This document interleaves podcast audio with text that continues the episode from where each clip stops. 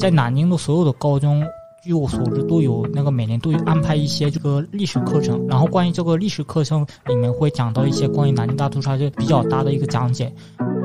朋友就是问问我为什么我要选这门课，我都这么回答：这门课我觉得我在中国才能学到，所以我觉得很特别。就你们答题可能会多会说什么物质决定意识，意识对那个物质有反作用，这种就是然后一套一套的那些体系。因为我当时觉得这门课就还挺有意思，不是那种只读课文，而是结合一些就实际的情况。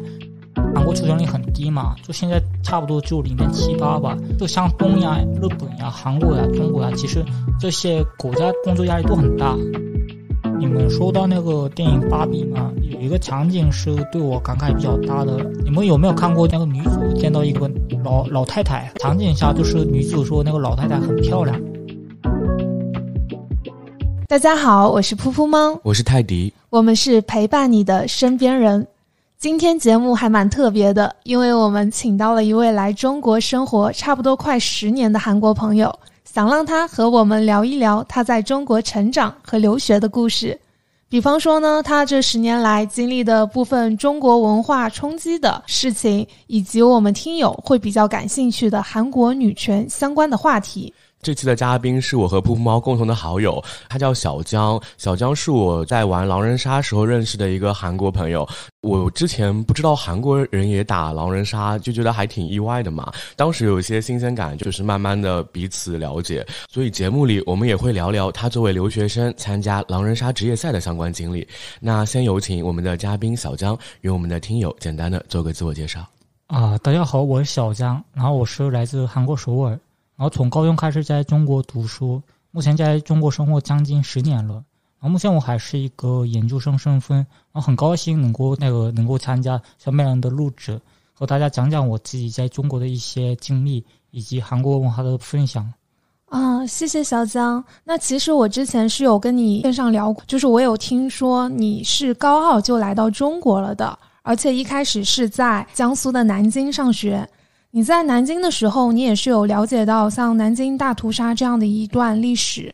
那作为外国人的话，你之前提到你有去拜访过南京大屠杀它所有的纪念碑，而且进行了默哀。那你能不能跟我们分享一下你这一段故事啊？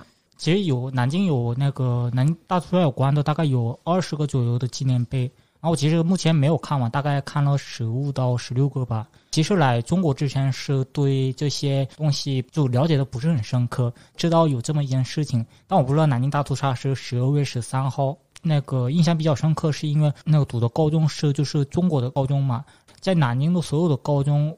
据我所知，都有那个每年都有安排一些某一天的一个历史课程。关于这个历史课程里面会讲到一些关于南京大屠杀就比较大的一个讲解。十二月十三号，大概早上十点钟吧，大家突然就站起来，我也不知道干啥，然后反正就跟着站起来嘛，大家一起默哀。然后当时其实也不知道这是怎么回事。那个随着我的中文水平提高，慢慢了解到这件事情的。当时我开始探访那些纪念碑的基础是在于，就是了解到，就其实南京有一个那个关于南京大屠杀的纪念纪念馆嘛。我当时有一个同学就是让我一起去看一看。第一次去的是叫什么延子马公园，好像是大概这个样子。当时我一开始去的时候，就跟我朋友去了两三个，对我来而言是印象比较深刻的。就当时有一个老爷爷在那边默哀的时候说，他过了这么久还是没有忘掉这件事情。然后我就开始每年都会看一些就关于南京大屠杀纪念碑，就每每年的十二月十三号嘛。就是我当时在南京流水嘛，然后我在这个所在的城市，我想了解就是这个历史的过去跟现在有有什么样的变化，以及目前的状况。然后第二是我当时自己想，就是因为我当时比较窄，就除了学校外就没有去过其他地方。然后我正好可以看一下，就包括就韩中路呀、什么白马公园呀之类的，就是南京各个地方那些纪念碑，我都可以去看一看。第三个是我自己觉得我很想那种带入到当地的那些文化，然后我想能不能带入有一些东西，对。就是第一次感受到了十二月十三号有这样的一个默哀，其实对你来说也是一个比较难忘的一个记忆点。泰迪之前也在南京念大学呀，你那时候有跟小江一样的，会每年这个时候都会有默哀吗？当时南京是不是有拉那些防空警报啊？会啊，对，那个就是我说的那个早上十点钟的，一分钟左右，所有的车都要停下来，路人都停下来。我当时给我感觉是，其实很多人都会就是把这个作为一个比较大的一个东西。大家都不忘初心嘛。我当时看那个纪念碑的时候，有我记得我看了一个那个南京外的某一个高中就送过来的那些花，很感慨。有很多地方人虽然就可能就也不在南京，可能也不是南京人，但是纪念这件事情。对，因为它也就是我们中国历史上比较重要的一个事件。我觉得，不管是我们九零后，甚至是零零后的话，也不应该忘记这一段历史。对，诶，听噗噗猫之前说，你原来在大学的时候，作为班里唯一的外国人，就有当上那个班里的班长，是吧？而且还听说你有参加一些党组织的活动。啊，是这样的，就是 Teddy，你应该知道我的那个 MBTI 是 I 是吧？INFJ，对 INFJ，就就我性格是就很内向的，你不太能看得出来，因为我现在是录节目嘛。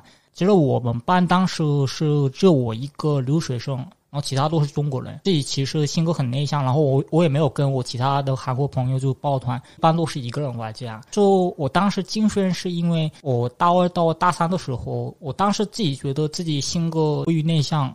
我当时学的金融嘛，然后我自己觉得就有些东西可能是要建立自己的一些就圈子，决定要不要试一试，把这件事情就作为一个一个工作，而不是我喜欢那个竞选颁奖。因为大家都知道，就像颁奖啊这些东西，其实是一种服务性行业，不是说你当了就是会有一个利益，而更多的是为别人对自己的一个预计是把这个作为一个我的工作的一个部分。竞选的时候很荣幸，就是我们班同学当时都比较支持我。我虽然比较内向，但是就看起来比较靠谱的。别人可能我问我一些问题，我都可以认真的回答，就为别人做一些事情。觉得你比较稳重。对对对，可能会比较稳重吧。就这种属性，我自己觉得还是挺好的。当了班长之后，因为当时大学每年其实每学期都有一些班级活动嘛，就是党组主题的，就比如说某一些纪念日。我说实话，我从来没有参加过这些班会啊之类的。其实参加这些东西对我而言是就是用处不是很大。我第一次就经历这些事情，跟其他班委就组织了一些党组织就有关的一些团生活动。你作为外国人的话，他可以入党吗？啊，其实外国人不能入党的。我参加那些就党内部的一些活动，我们作为一个班级，就所有同学就是参加的这些，你不是党员，就也不是预备党员，也不是团员，也可以参加这些活动。这是以以班级为形式的。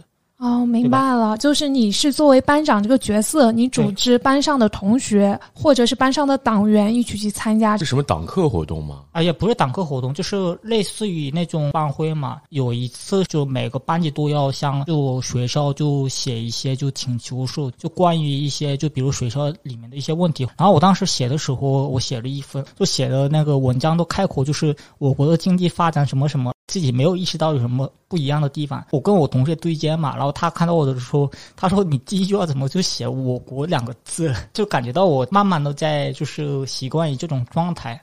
嗯，中国现在应该也算是你的第二故乡了吧？我我说实话，我觉得我在中国遇到的很多朋友，就像 Teddy 啊，对我非常好。就就有朋友就可能会问我，就你想不想家呀？我可能会说，我觉得这里已经算是我的另外一个家了。所以，我我很感谢我在中国遇到的就很多朋友。哎，你刚刚说那一段还挺有意思的，包括你之前也跟我说过，你作为一个外国人，但是你有选修过毛概这些课程，是吧？而且我们班里毛概第一名。哇，这么厉害！我我当时是这样的，因为我当时大三当了班长嘛，但我其实有些课程是大二的时候修了，就准备大三的时候交换一学期嘛。后面虽然没有去，我跟我们班的同学其实一起上的课不是很多，因为我修了一些课程。我是班长，就有些那个材料之类的可能会收集或者发布。由于这些原因，我当时就选修了毛概课。就学这个东西其实还挺有意思的，因为朋友就是问问我为什么我要选这门课，我都这么回答：这门课我觉得我在中国才能学到，所以我觉得很特别，就可能角度不太一样吧。你怎么理解毛概这门课的？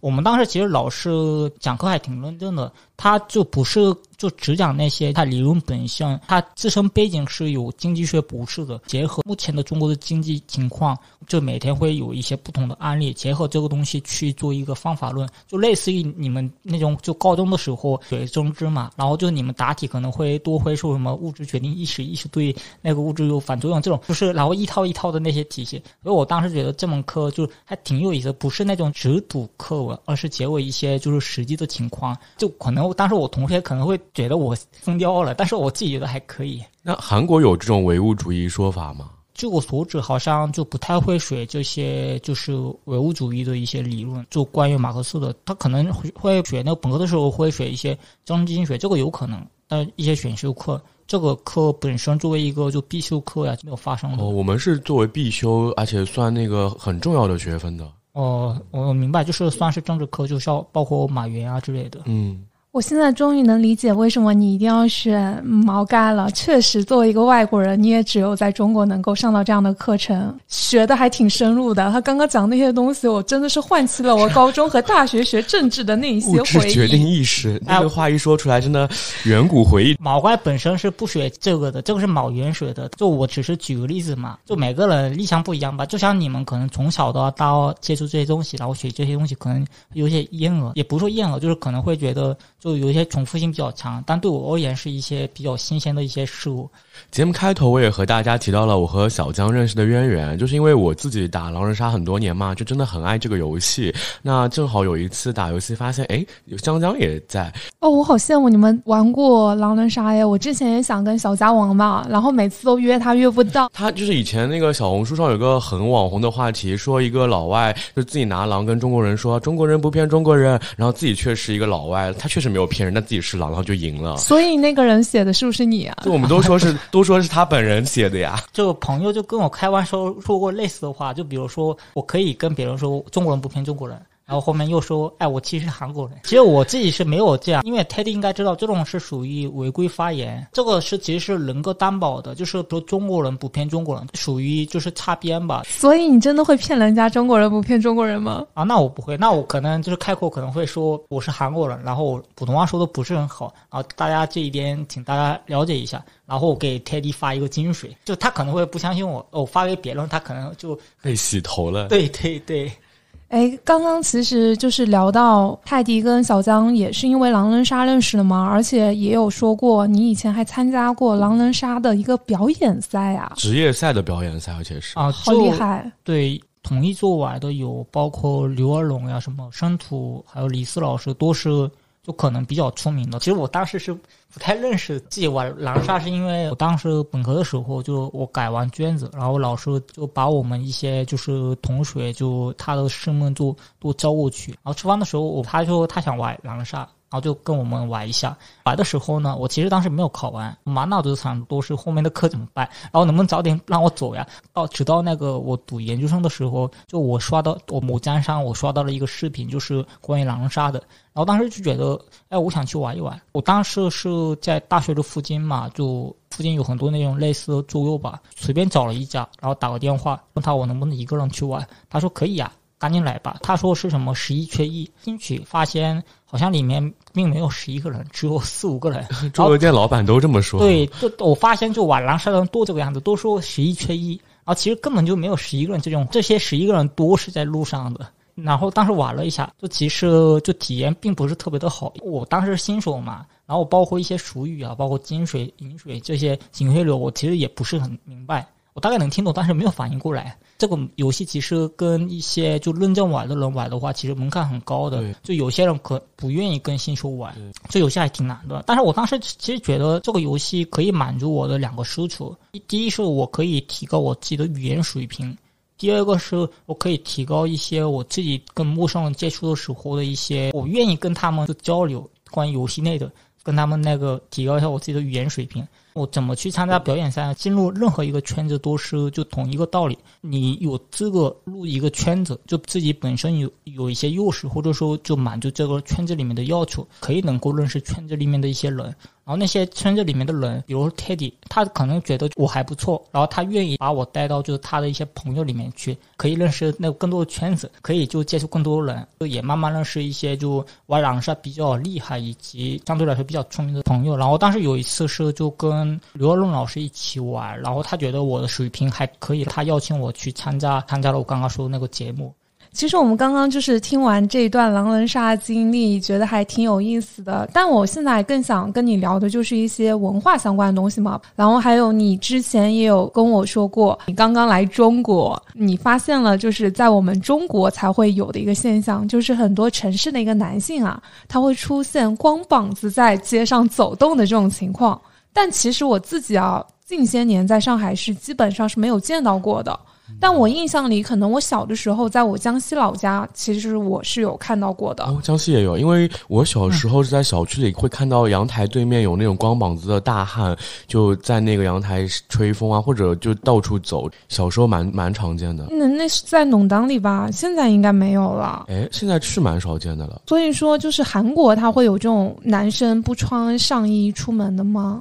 嗯，怎么说呢？就是以上海为例，如果发现这些事，他可能会直接打幺二三四五。就是假如把这个现象搬到韩国去，韩国人就会打韩国的幺三四五去举报他。可以这么理解，就是其实这种事情就在韩国，包括公共场所，可能会有一些比较有特色的就是人半裸呀什么之类的，就录一半，就在韩国是很难很难见到的。我其实这个问题，我之前还有跟那个日本朋友就聊过，在日本有没有出现这种情况？他说在日本就是怎么也看不到，因为大家都可能会觉得就是很奇怪，你们可能会觉得就从小到大会看到就是这些东西的时候，可能会觉得就是理所当然。但其实，在我们看来就蛮惊讶的，就你们理所当然的事情，其实在别的人眼里可能会觉得很惊讶。也不是说就学对或者学错，只是说就是一种现象一种现象，就可能是中国有的，韩国它没有。对对对，你当时第一次看到那个就是上海这边或者其他地方有光。光膀子的那时候是更多是困惑还是生气还是什么心态啊？我当时说实话是因为我是男生嘛，所以看到男生这些东西的时候，我其实是处于一种就好奇心，就觉得哎怎么这样呢？他肚子又不好看，他要是一个 肌肉男，他要是一个身材很好的肌肉男，那我可以理解。他是一个大叔，就是身材全露了，两根烟就是挂在那个两个那个耳朵上，当时就觉得就那种一脸 懵逼的表情，我很想就把这个拍下来，我的那个韩国朋友。看一看，拍照本身就不是那个很好的事情，然后我没有拍下来，就是自己偷偷的一些纪念一下。当时我其实也没有办法跟中国朋友谈论这件事情，因为中文水平还不够嘛。当我足够的时候，我也慢慢习惯了。所以我觉得这种是属于我慢慢融入一个文化的一个过程。对，其实我们也知道，其实韩国不管是女性还是男性，都比较注重外表。你会在国外看到男性化妆也是很正常的一件事情，但是在国内会比较的少嘛。哎，对的，那你会化妆吗？啊，我不会，而且其实就像韩国，其实男性化妆的没有那么多。像韩国男性的话，他们可能比较注重他们的发型，就他们的自己的一些穿搭呀之类的，这方面可能关心的比较多。其实化妆这个方面其实比较相对少，就是很少见的。他会注重发型、他的穿搭，甚至是他的护肤，其次再是化妆这一方面。对化妆其实是比较少的，除非你得去那种网红比较多的地方，可能会能看得见。除了之前你说的光膀子的现象，你还遇到过其他让你感受到文化差异，就比如说很困惑不解的那种差异比较大的事情吗？我刚来中国的时候，我特别喜欢观察事物，就因为我是一个慢节奏的一个人。我就是别人都选择骑自行车、电动车，我喜欢走路。这个时候我可能会听听一些播客呀，或者音乐呀，我很享受这个过程。我发现中国的公交车呀、地铁呀，甚至是一些就小区，包括学校上面，其实一些字没有看懂这些到底是什么意思。我中文学到一定程度之后，终于慢慢理解，就是那个社会主义那个二十四个核心关键词，比如富强、民主、文明、和谐这些东西。然后当时跟我的中国朋友一起聊嘛，他们已经不太会关心这些东西。那我们原来高中还要默写这种词，你现在会背吗？要不背一下？我当时中国朋友也是跟我说，他说他们已经习惯了，不太会很就很关注这些东西。但我其实觉得吧，就是这些东西是从小到大就是慢慢培养的一个政治觉悟。嗯，那在韩国会有类似的这种吗？只有那种就是公益公益类型的，对对对对。原来老上海的时候也是有很多公益横幅的，一些虹口啊、杨浦也能看到的。那除了这件事的话，还有别的吗？就我有一次在上海的时候。然后我回我本科的学校，然后我看了一下，就是高铁都是一百四十、一百五十这样，对吧？啊，一个小时就到了，四五十块钱的那个车票，那个是属于那种火车。然后我来中国之后，其实我从来没有坐过火车。有一个朋友跟我说不要坐火车，说什么很累的。平衡了一下，就是那些火车是四十块钱四个小时，高铁是一百四十块钱一个半小时。在想我的三个小时到底值不值那个一百块钱呢？就去体验一下。那我去的时候其实体验还挺不错的，因为旁边。坐了两个小姐姐，她们也是学生嘛，聊了一会儿，就是还加了微信，然后就一起打过游戏。回来的时候呢，就是又坐了火车，又坐了火车。那这一次有什么艳遇呢？对，这这次我发现就是跟我来的时候就完全不一样。首先呢，就是我坐的时候，我旁边两个小姐姐变成了两个小爷爷。小爷爷，对小爷爷，他们比较像那些农民工嘛，不是歧视。然后他们就自己带了炒菜，自己带了一个白酒，然后他们在那边就是一直在聊天，一直在那边喝酒。有一个小爷爷坐在我旁边，我看了一眼，就是不是故意的，因为像这种就小爷爷，其实他们的手机字幕都是非常搭的。我我看的时候，我一眼都看出来了，他在看一些。他的小说里面的那些内容是什么？某个女生，她的那个就内衣是某某，哦，就是一些少儿不宜的那种书籍。对对，他他看的都是这些东西。然后对面的小爷爷呢，跟一个女士在那边就是视频，就聊一些那个就已经超出我的就是知识范围内的或者是词汇量的那些东西。然后当时那个小爷爷，我旁边的小爷爷还跟我说什么？哎，那个小伙子，要不要你也喝一杯？然后我跟他说我酒量不行。有一个火车里面的工作人员跑过来跟我说：“哎哎，你你要不要换个桌吧？因为当时空座比较多。”然后我跟他说：“没没关系，因为当时反正也是就戴着耳机。这些经验都是特别的，因为像韩国像火车上就吃炒菜呀，就是喝白酒啊，这件事情都是就很难见到的。只是就我觉得文化上可能有一些差异。然后我当时我朋友终于明白为什么他就劝我别做了，可能会感受到一些就是我根本就没有感受到的一些经验吧。”对，因为火车的话，它的车票会比较便宜嘛，所以说就是一些比较底层的对门槛门槛相对来比较低，所以说他们可能就在火车上会有一些比较随意啊这样的一些举动。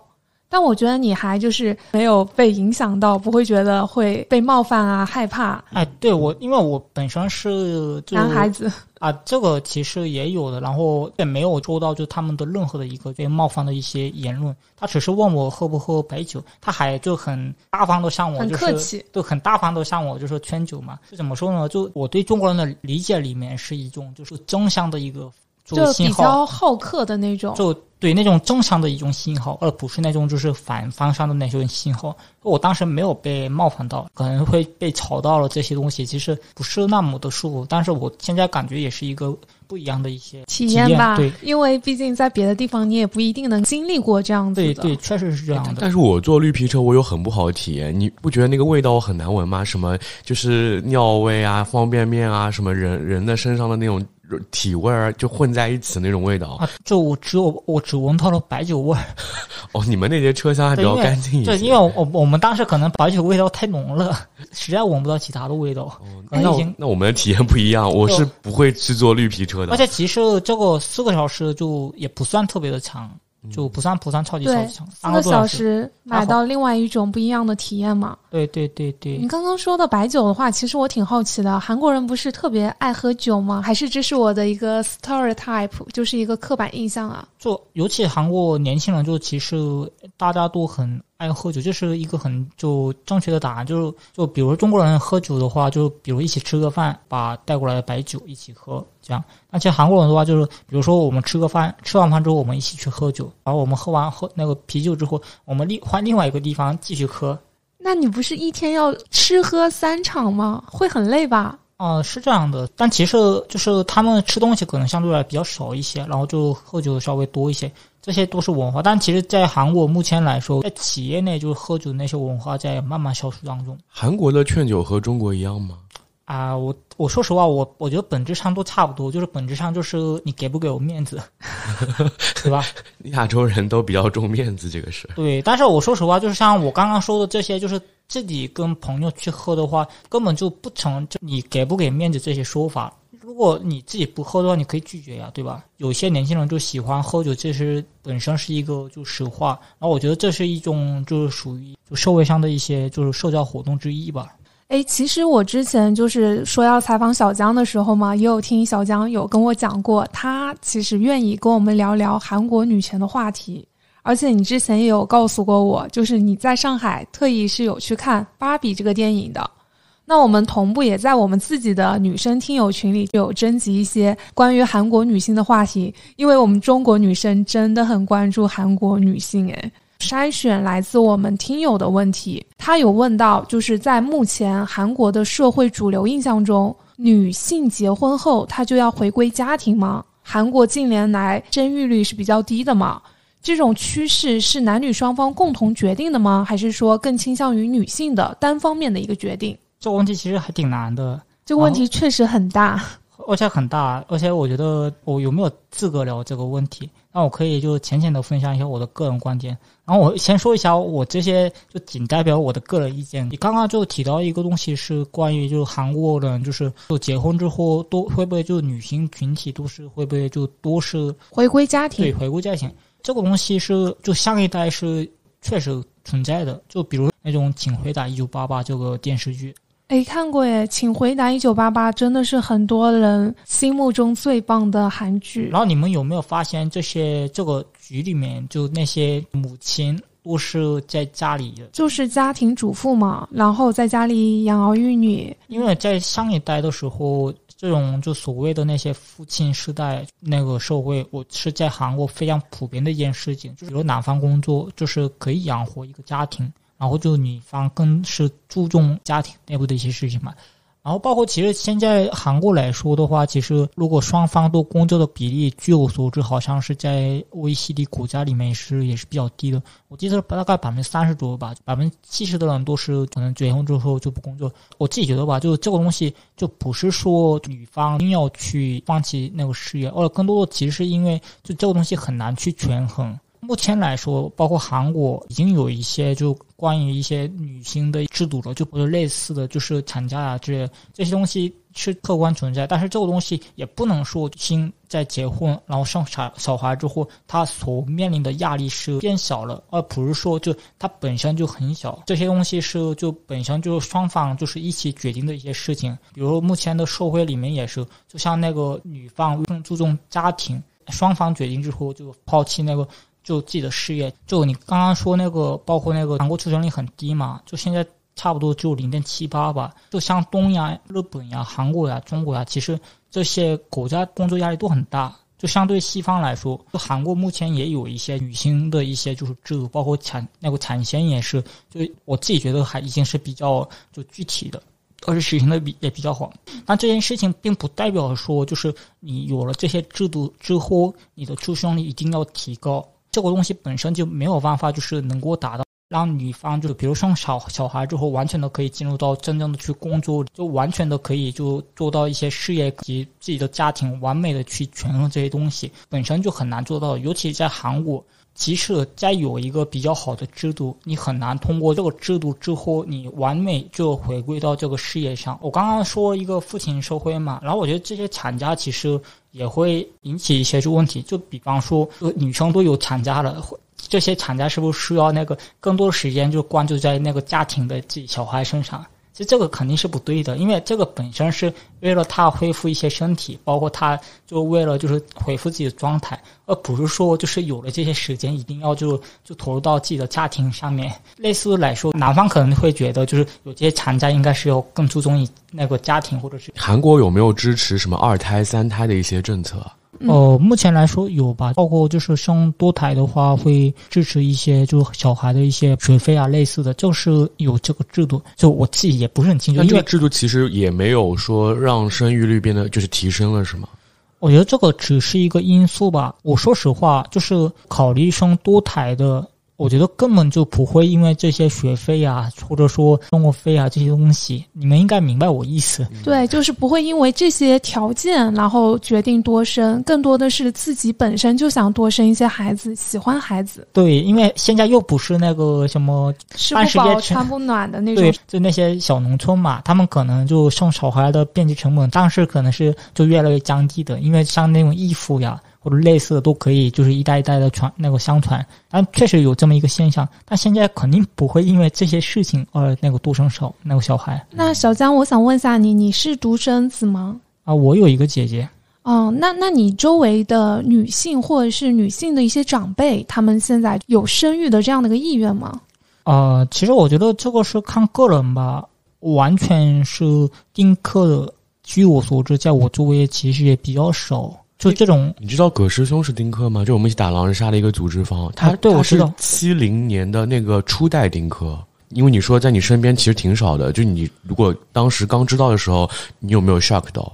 哎，我说实话，在我的认知里面是一种尊重，就不会就是想八卦，就是他为什么丁克，他会不会有一些问题，或者这些东西那个问题，我肯定不会思考。我也是我们的很好的朋友嘛，我希望他这个选择是可以让他开心。而且我说实话，我我才知道，然后我我大概明白了他为什么这么显得年轻，对吧？嗯，我也见过他，我跟他玩过狼人杀，我真的不知道他是七零后呢，我以为他就是八零后，比我稍微年长一点。当我知道他是丁克时候，我第一反应就是他好酷啊！哎，我觉得看到这些丁克不会反应说丁克呀，像个大妈一样，就是会会想八卦一下，为什么会想去 judge 对他们？对对对，我们更多的是一些为他的就是这个选择尊重，对吧？对，我觉得在那个年代选择丁克还蛮需要勇气的。现在其实越来越多人都会呃接受丁克这个事情，觉得好慢慢的觉得两方之间关系已经比较密切了嘛。其实我们的听友他们对于韩国外貌高要求这回事比较关注的，外貌要求很高，它和韩国女权，你觉得会有冲突的时候吗？嗯，我觉得会有呀。我这么说吧，就是他们其实很反对这些事情，所以他们有一些就他们可能会选择就在韩文里面是叫盘코르셋。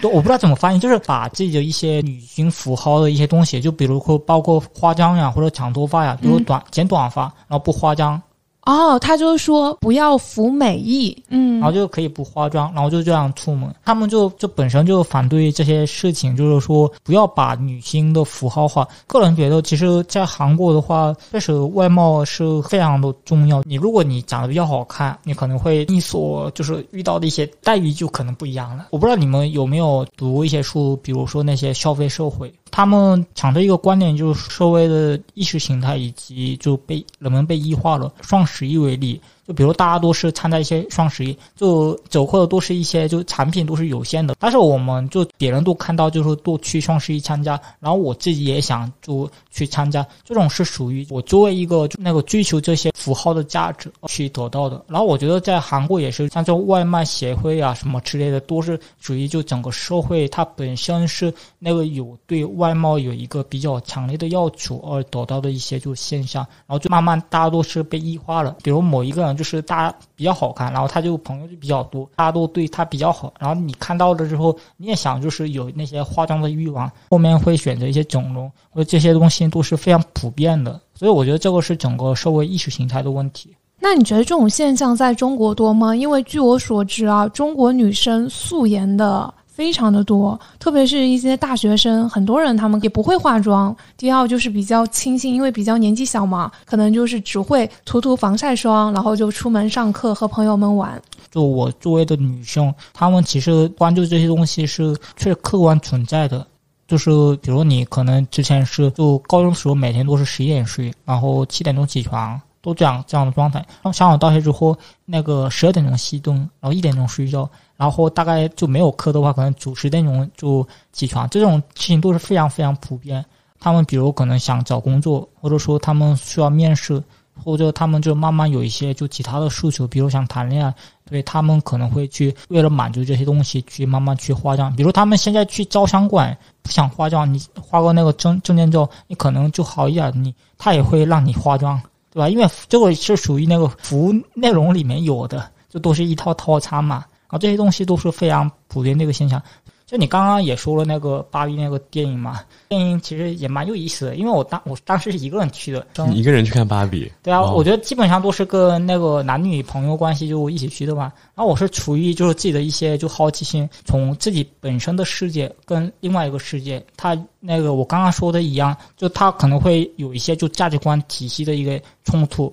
有可能另外一个是被异化了，或者说自己的是被异化了，然后它是一个慢慢习惯的一个过程。当你就把这个两个世界都是能够理解的时候，可能会比较好的。如果你等到就某一天，就像我们之前的话，就是像刚刚丁克来说，不是像那种上海大妈一样，就天天说呀那个人怎么丁克呀，是不是有点问题？而我们尊重他的选择，比如说他选择化妆，然后我们就很支持他说，哎呀，他可以就为自己给做出一个更好，而不是说就是你不化妆要应该要扣分或者化妆加分。我自己觉得这个是比较成熟的一个社会。对我很赞同你刚刚说的，我也想补充一下，因为我是个女生，我也是一个比较喜欢化妆的人。很多人他化妆可能是因为一些工作需要。